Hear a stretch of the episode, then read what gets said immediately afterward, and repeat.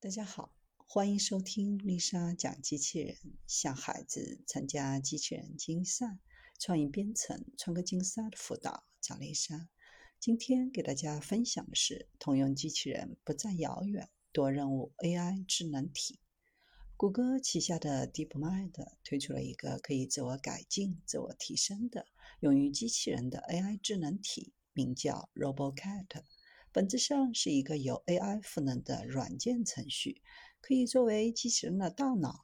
尤其加持的机器人与传统机器人不同之处在于，更具通用性，并可以自我实现改进、自我提升，是全球第一个可以解决和适应多任务的机器人 AI 智能体，可以在各类真实的机器人产品上完成任务。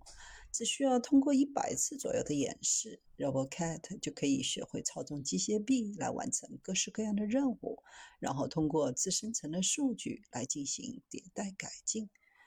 构建通用机器人之所以进展缓慢，一个重要的原因就是收集真实世界的训练数据需要时间，而 RoboCat 的快速学习能力减少了对人类监督训练的需求。朝着创建通用机器人迈出重要的一步。它已经可以通过自主学习操纵机械臂，完成套圈、搭积木、抓水果等任务。这些任务看似简单，但考验了机械臂操作的精准度、理解力以及对形状匹配难题的解决能力。更重要的是，不论是他操纵的机械臂，还是要完成的任务，都是之前自己从来没有见过的。RoboCat 完成一项新任务的成功率已经从初期的百分之三十六提升到了百分之七十四。用到的关键技术之一是多模态模型 Gato。Gato 在西班牙语里意为猫，这也就是 RoboCat 命名由来之一。Gato 模型在模拟环境和物理环境当中处理语言、图像、动作。